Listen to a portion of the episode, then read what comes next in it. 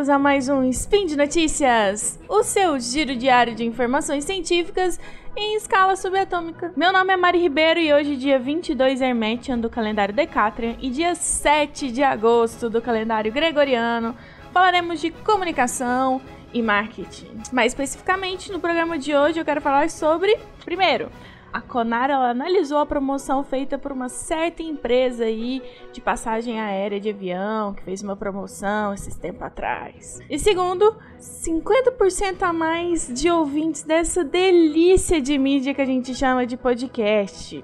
É, vamos entender o que, isso tudo implica. Vem comigo. Speed Notícias.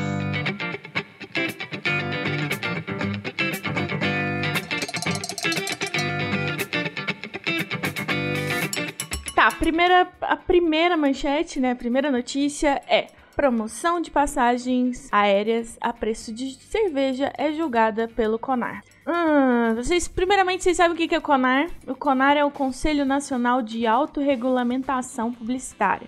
Ou seja, se tiver alguma promoção que vendeu alguma coisa meio errada ou ficou meio dúbia ou uma coisa que não está muito legal, é o CONAR que vai lá avaliar, né, mediante é, reclamações sobre aquilo.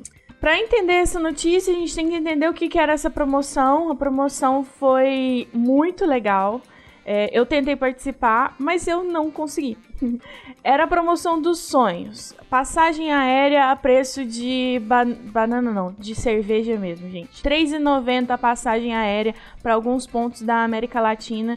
Você poderia ir para Argentina, por exemplo, a R$3,90 que legal. E voltar pagando R$3,90 também é sonho de qualquer pessoa, talvez. e eu, junto com a internet, que acho quase toda, tentou participar dessa promoção que aconteceu no dia 18 de junho, durante um jogo do Brasil da Copa América. Era Brasil e Venezuela, não sei se vocês lembram disso. Ah, e todo mundo tentou entrar no site da Gol e adivinha, o site não estava funcionando. Tentava efetuar a compra, não dava. Caía o servidor.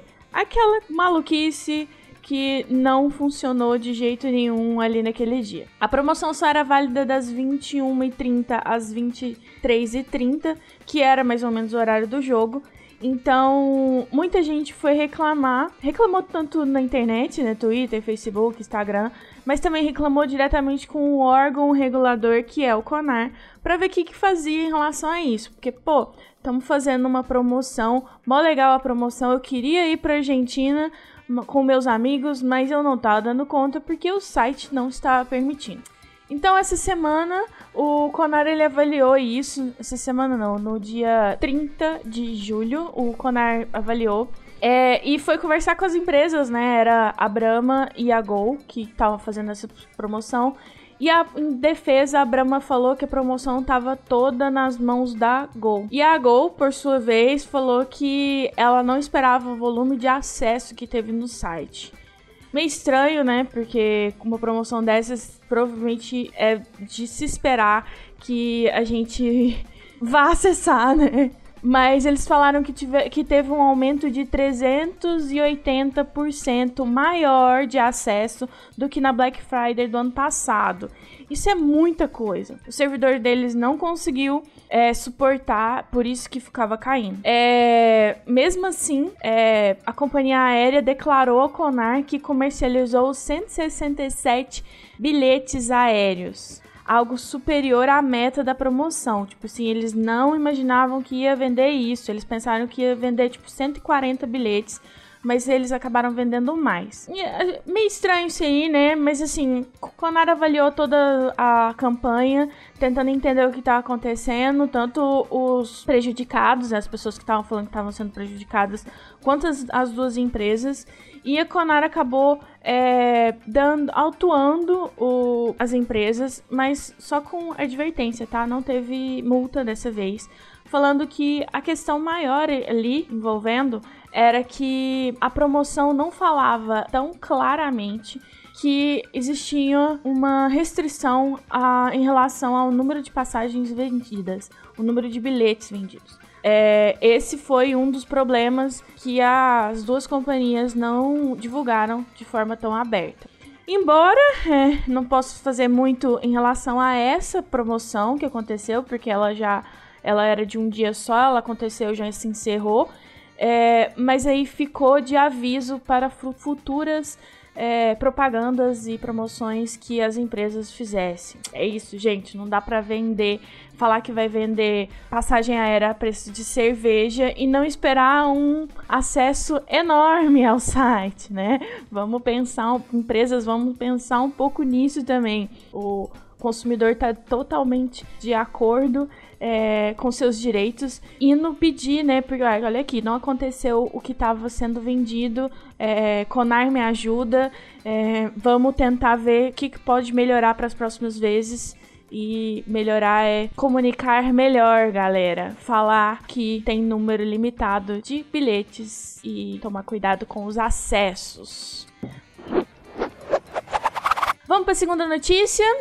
A segunda notícia é um acalento ao nosso coração, aos todos os amantes de podcast. Bom, eu sou amante de podcast, né? Eu tô aqui também fazendo podcast.